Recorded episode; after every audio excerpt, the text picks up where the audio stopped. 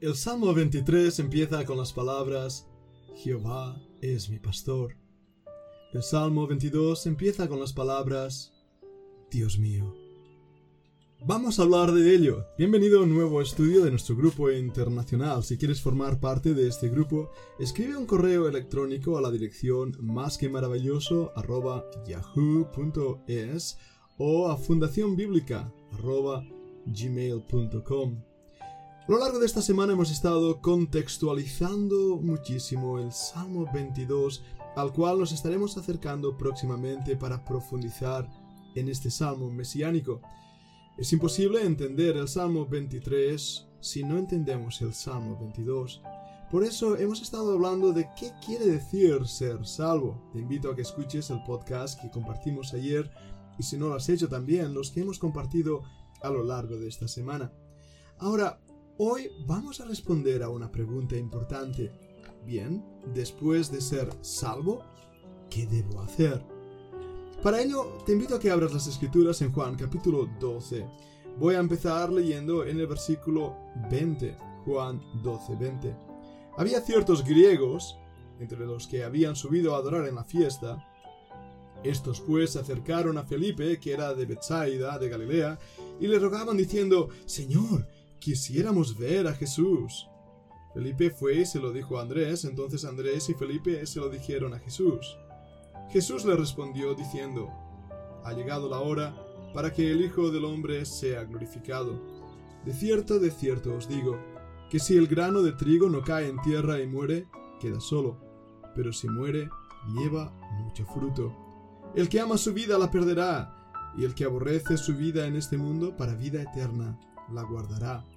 Si alguno me sirve, sígame, y donde yo estuviere, allí también estará mi servidor. Si alguno me sirve, mi Padre le honrará. El versículo 27 continúa diciendo, Ahora está turbada mi alma. ¿Y qué diré? Padre, sálvame de esta hora. Mas para esto he llegado a esta hora. Padre, glorifica tu nombre.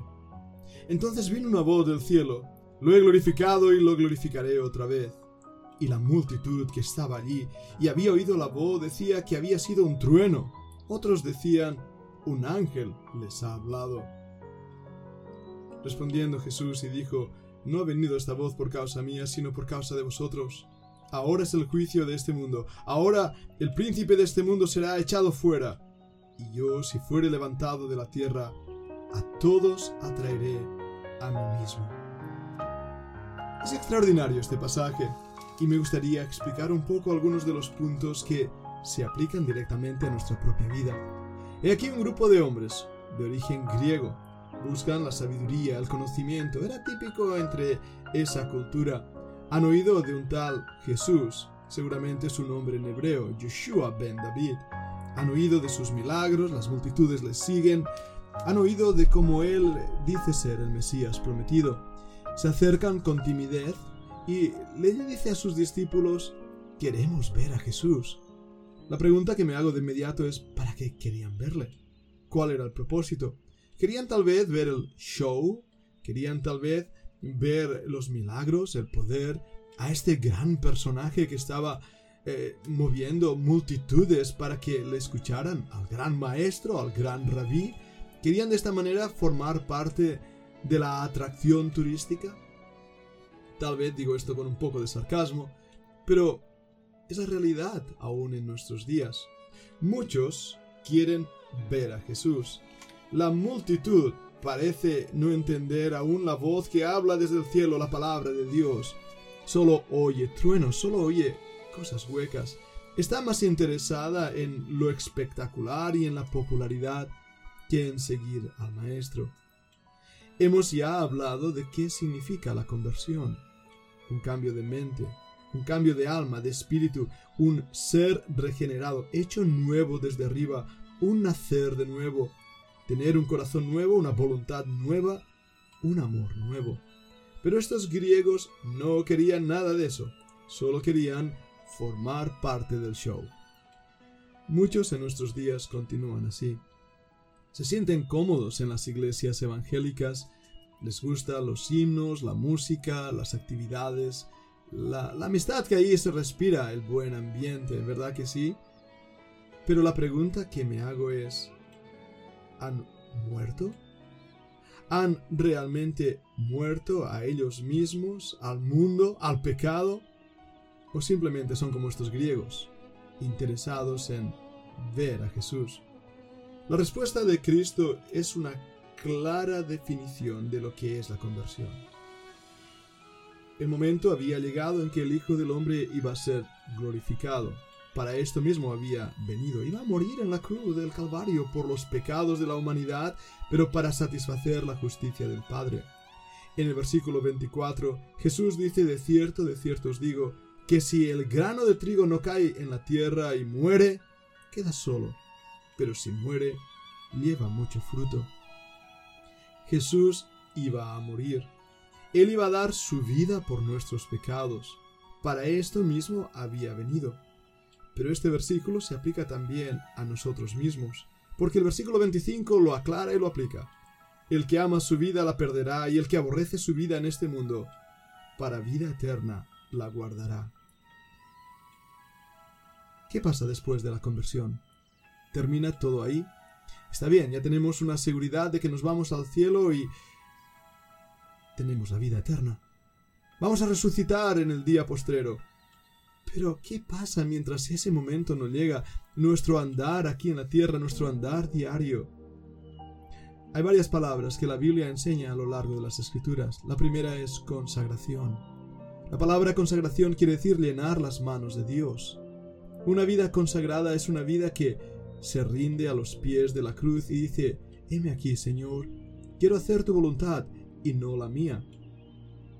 El resultado es que habrá fruto en esa vida.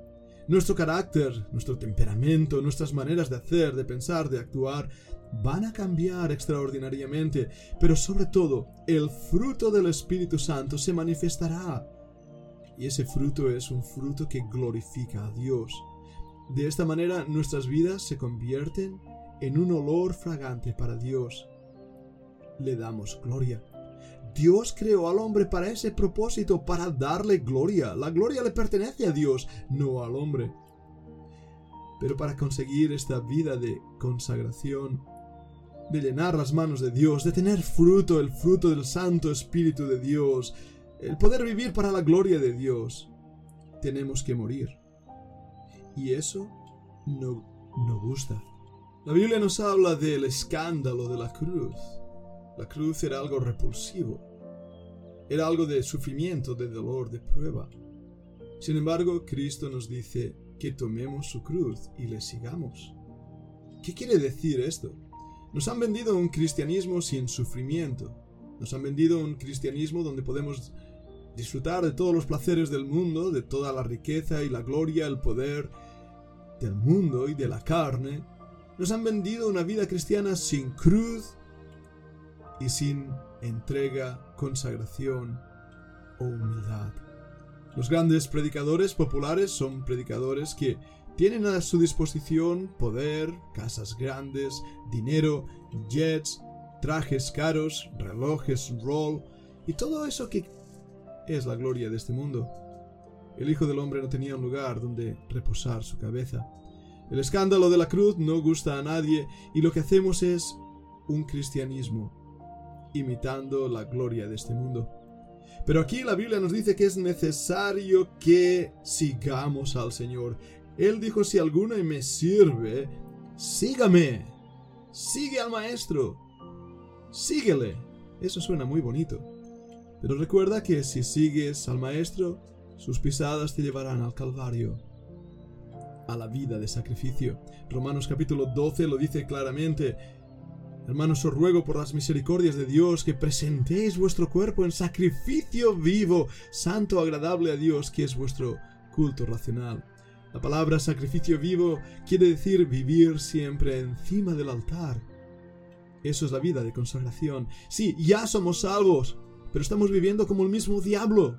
Sí, ya somos salvos, pero no hemos dejado nuestro antiguo manera de vivir, nuestros pecados, nuestras costumbres, nuestra boca sucia, nuestro olor a alcohol o a tabaco, no hemos dejado las glorias del mundo, el orgullo y la vanagloria, la vanagloria de esta vida, el placer de los ojos. Sí, decimos ser creyentes, pero vivimos como un incrédulo. El Salmo 22 empieza con las palabras Dios mío. El Salmo 23 empieza con las palabras Jehová es mi pastor. La pregunta que debo hacerme es ¿Es esto cierto? ¿Es realmente Jehová mi pastor? ¿Es realmente Dios, el Dios mío? ¿Es realmente el Señor Jesucristo, Señor de mi vida? ¿O solamente me acerco a Él para saciar mi curiosidad y ver a Jesús? Pensemos un momento en ello, meditemos en ello antes de escuchar nuestro siguiente podcast.